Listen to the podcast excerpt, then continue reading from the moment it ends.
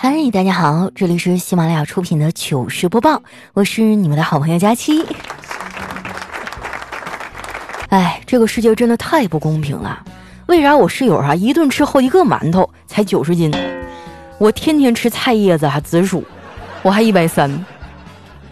这一阵减肥减的啊，我的脸色都不对了，蜡黄蜡黄的。后来呢，我特意百度一下，面色发黄是什么原因引起的？我想针对性的补一补嘛。结果下面有个回复亮瞎了我的眼呢，他说：“相由心生啊。”说起来哈，我减肥也一个来月了，一开始呢还瘦了几斤，进入瓶颈期之后啊，就再也没有掉过秤。最近这两天我也想开了，又开始胡吃海喝了。丸子见了就问我：“佳琪姐，你不是减肥吗？怎么每次点这么多好吃的呀？”我说：“啊，是这样的，肥呢什么时候都可以减。”但有些外卖过了这个点儿啊，他就不营业了。丸子顿了顿啊，又说：“那你也点点健康的东西啊，又是炸鸡又是烧烤的，胖死你得了。”我无奈地说：“丸子呀，你知道吗？健康的东西呢，一般都不怎么好吃。那既健康又好吃、热量又低的东西有没有呢？也有，这个东西啊，就是海鲜。但是顿顿吃海鲜吃到饱，有点太奢侈了。”所以啊，其实让人变得肥胖的不是食物，而是贫穷啊！这话说出来，我自己都觉得扎心了。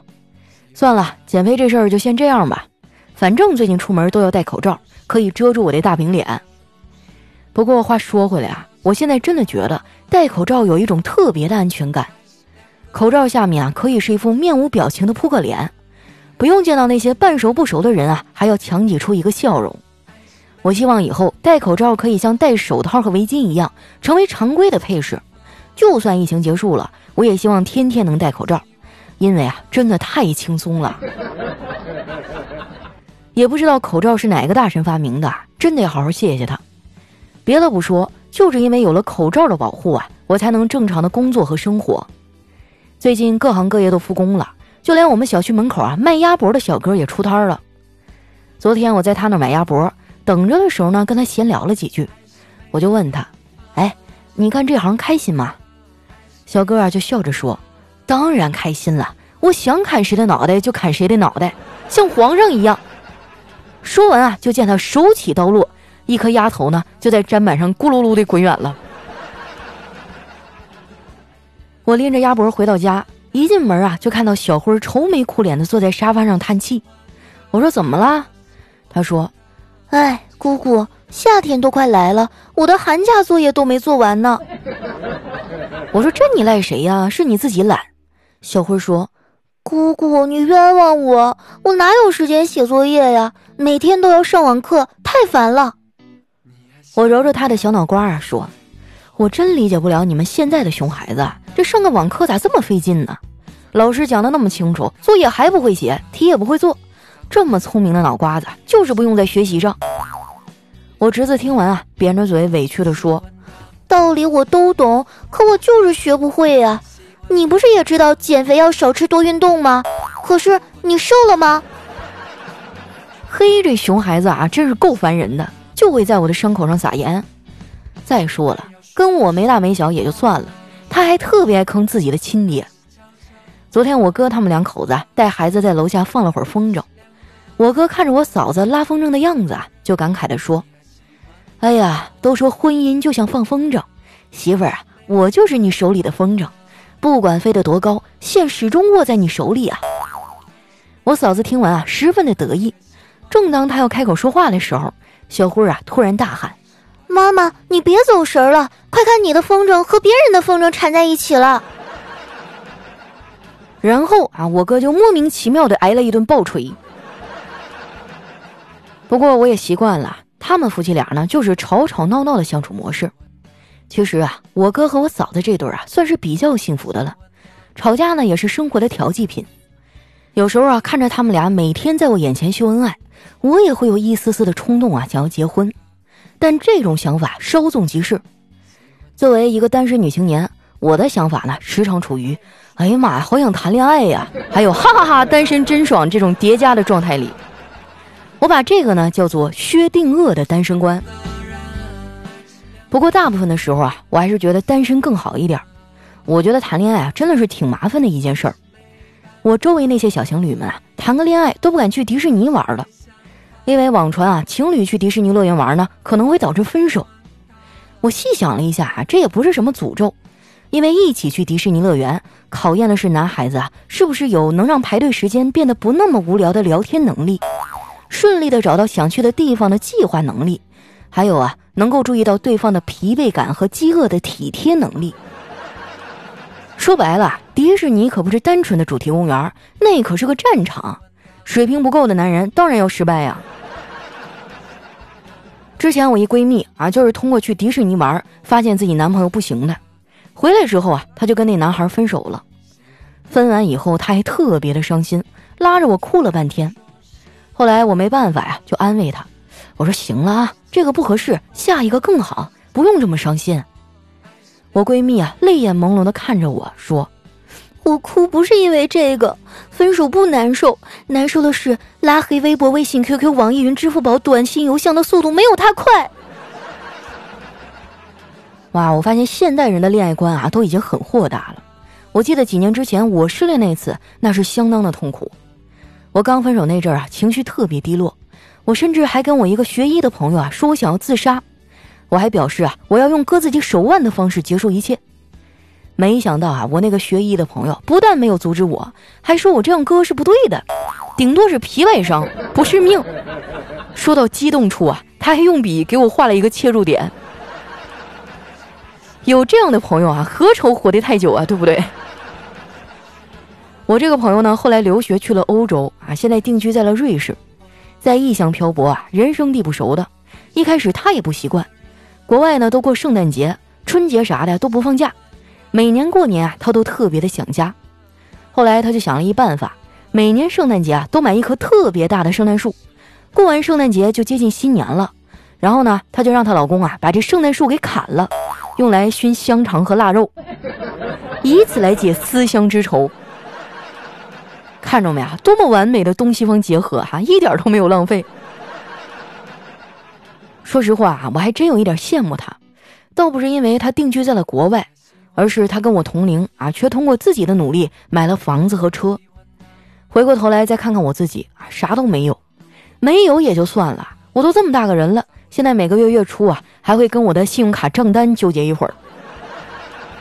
上上个月哈，我看完账单，心里想，不对呀，这个消费额该不会是被盗刷了吧？然后呢，看看明细，哈哈，全他妈是我自己花的。上个月看完账单啊，我又崩溃了，心里想：我的天哪，这花太多了吧？这次绝逼是被盗刷了。再看看明细啊，发现哈哈没毛病，是我花的。等到这个月账单下来的时候啊，我觉得这回真的不对劲儿，这次毫无疑问肯定是被盗刷了。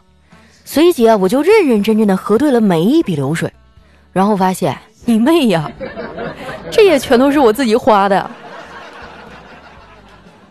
其实花钱这个事儿哈，真的不赖我。现在都是无现金支付了，花钱的时候啊，一点感觉都没有。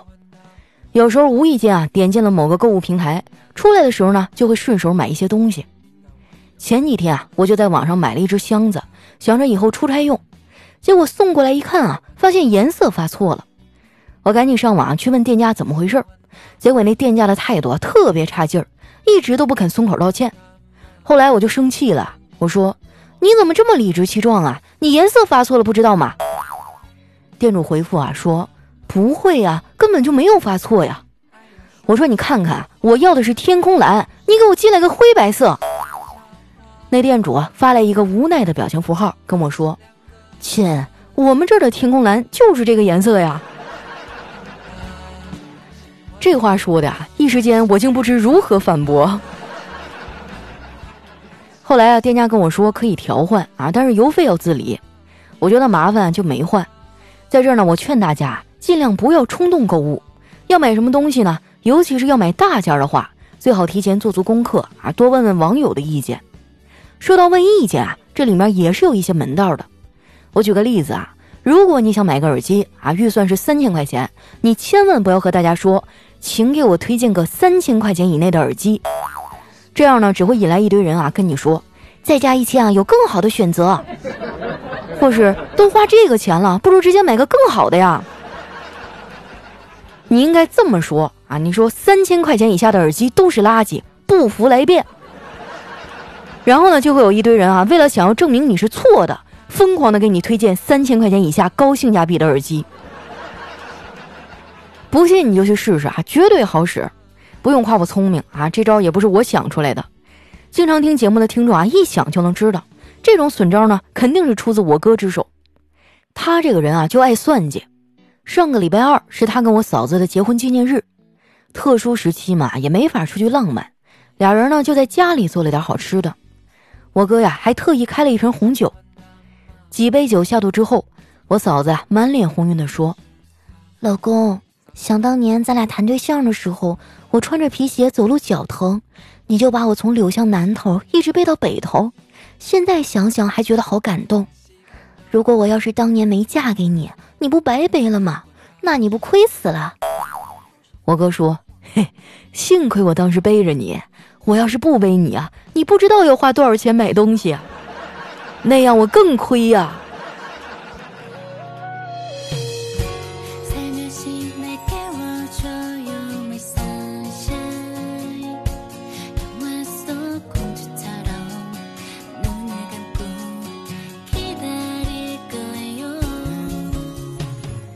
一段音乐，欢迎回来，跟大家说个事儿哈。最近呢，我的公众号做了迁移，然后很多朋友的星标关注都没有了，拜托大家啊，重新设置一下星标。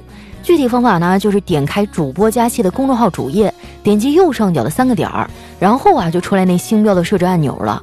这样呢，你就能第一时间看到我更新了。哎呀，没办法，因为现在公众号太多了，你们要是不给我设星标的话，我就沉底儿了。又到了留言互动的时间了啊！看一下小伙伴都说了些什么。首先这位呢叫有腹肌的吃货，他说：“佳期啊，因为疫情的原因，我在家里待了两个多月，老公去外地上班，两周才回来一次。刚开始我一个人在家还挺自得其乐的，学学习、健健身、做做好吃的，每天啊就放着你的声音陪伴我。可是前天啊，我突然就绷不住了，瞬间崩溃，哭得稀里哗啦，真的好难受啊！老公晚上也没有时间陪我说话。”我又大哭了一场，我感觉自己都不认识自己了。我是九三年的，马上要博士毕业了，但学校不开学，可能还得在家待一个月，压力也大。一个人待久了没人说话，真的好难受啊！还好有你在。那拥有点啥就天天哭啊？在家憋的是吗？找点事儿做呀，比如嗯织织毛衣啊，绣个十字绣，看看书是吧？追追剧啥的。你要实在不行的话，就找几个朋友煲煲电话粥啊！你要是不嫌我回复慢，找我聊也行。下面呢叫王班长的小祖宗，他说那年蒋介石在整个南京种满了梧桐树，只因宋美龄喜欢；夏洛用一辆法拉利换了一车向日葵，只因马冬梅喜欢；伍佰松三年的陪伴也抵不过江蝉的一句“陈小希和好吧”。陆星河的五十六次求婚也抵不过余淮的一句“对不起，我来晚了”。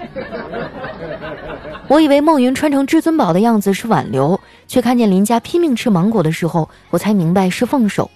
海绵宝宝为什么没有第二季？因为海绵宝宝的配音死了。哆啦 A 梦为什么没有结局？因为大雄不想接受没有哆啦 A 梦的现实。哎呦，真的好神奇啊！一段话把我看过的所有的影视剧全都串到一起了。所以说啊，一定要珍惜当下啊，因为很多事情错过了，那就是错过了。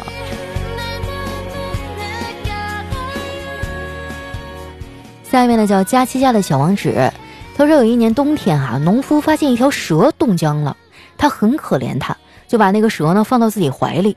回到家哈，发现这个蛇并没有苏醒，农夫呢就把蛇放进了一个罐子里。为了让他早日康复啊，又往这罐子里放入了人参三十克啊，枸杞子五百克，熟地黄一百克，冰糖八百克，白酒五百毫升，啊，少读一个零五千毫升，要不然不太够喝。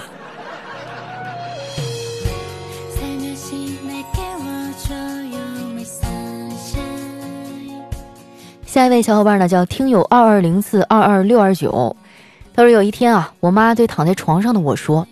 孩子，你也别恨你爸，他下手是有点重，可都是为了你好呀。我一本正经地说，我才不恨他呢！要不是他打我的时候，有个人在旁边说给我狠狠的打，也不能把我打成这样。我妈笑里藏刀的说：“那你躺在床上干啥呢？”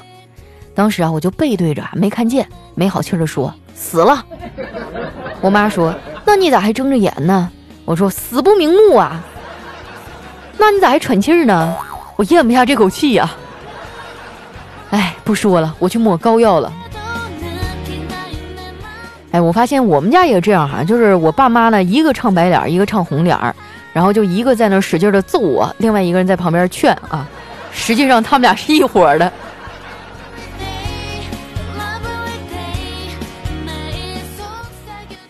下一位呢叫知了，他说我决定减肥，从钱包里啊拿出一个硬币，然后呢就佳期说，如果是反面我就减肥。说完呢就抛到空中，用手接住一看，嘿，是反面。于是呢，这个佳期就说了三局两胜。结果第二次呢还是反面啊，佳期就不服气了。如果连抛三次都是反面，那就是命中注定要减肥了。可是第三次啊仍然是反面。这个时候呢，佳期就怒气冲天的大喊道：“哼，我命由我不由天呐！”说实话，我是很不喜欢大家把我的名字编进段子里的啊，而且还编得这么真实。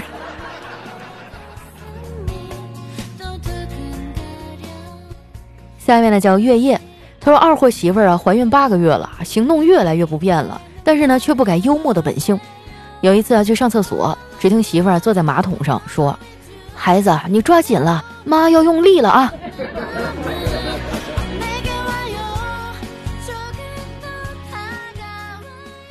下一位呢叫胖丫家的小公主，她说儿子七岁啊，妹妹五岁。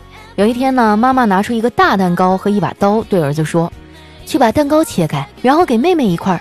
记住啊，做的要像个男子汉。儿子就问：“男子汉是怎么切的呀？”妈妈说：“他们把大的分给别人。”儿子想了想啊，然后把蛋糕拿到妹妹的面前，对她说：“妹妹，你来分蛋糕吧。”哎呦，真是人小鬼大哈！我发现现在的小孩真是鬼精鬼精的。下一位呢，叫火龙果有几颗籽。他说：“胖起来这件事儿啊，肚子和腿最有发言权了，只有胸好像一个局外人啊，跟他一点关系都没有。”对啊，我也纳闷呢，就是为什么每次胖啊都是先胖屁股和大腿根儿啊，每次瘦都是先瘦胸。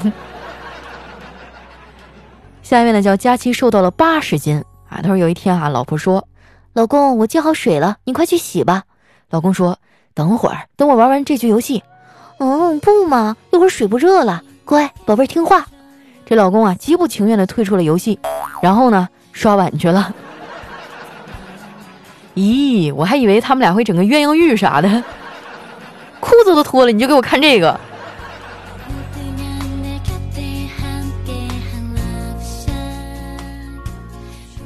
下一位呢叫起啥名字呢？他说从前有一个美人鱼啊爱上了人类的王子，他就找到巫婆说无论如何我都要见到他。巫婆呢，给了他一瓶魔药，说：“喝了它呀，你就会见到王子，但你会变成泡沫。”这美人鱼毫不犹豫地喝下了魔药，慢慢的呀，周围就升起泡沫了。他抬起头啊，看到王子深情地看着他，说：“哎，水开了，这鱼再给我加点酸菜呗。”哎，不知道怎么回事啊，突然画风就很东北了。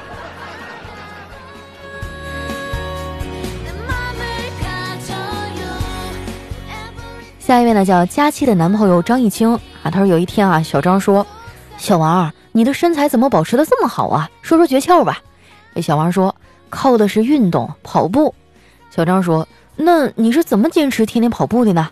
小王就一本正经的说：“欠债呗，被人追就可以了。”这个哈不建议大家效仿啊。来看一下我们的下一位，叫冷月诗歌。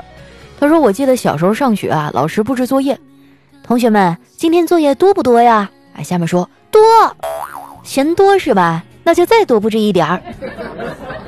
第二天又问同学们今天作业多不多呀？不多。嗯，大家都很爱学习，好，那就给你们再多布置一点吧。我跟你说，这么多年哈，我走过最远的套路就是老师的套路。”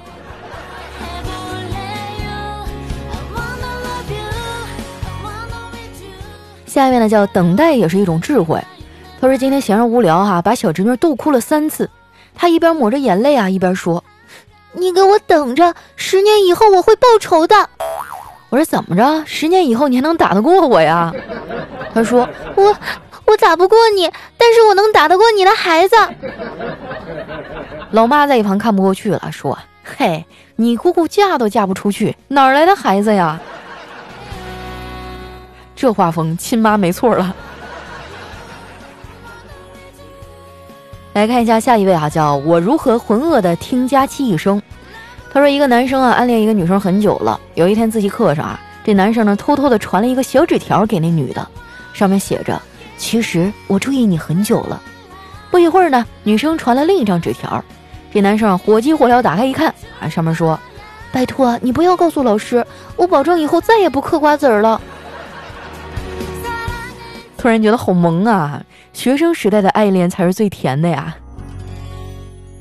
下面呢叫冯，他说刚去买药啊，突然忘了药的名字，然后那个药店老板说：“我呀卖药三十年了，只要你说出药里的两个字儿，我就知道是什么药。”我想了很久啊，说：“我只知道最后两个字儿，什么字儿啊？”我说：“胶囊。”你故意来找茬的是不？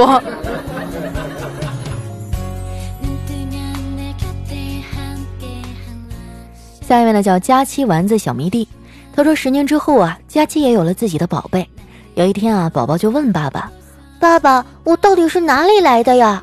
然后佳期的老公就说了：“这个这个，你是在网上下载的。”宝宝又问：“可是我们家去年才有网络呀，我都六岁了。”然后佳期就在旁边打圆场：“傻孩子，是蹭了隔壁王叔叔家的 WiFi 呀。”然后老公的心里咯噔了一下，哎，好像哪儿有点不对呀！你走开，我怎么可能找得到老公？啊，有的时候真的很渴望谈恋爱哈，但是有的时候又一想，两个人呢就会有很多的矛盾，就会有伤心、难过，甚至背叛。算了，我还是一个人吧。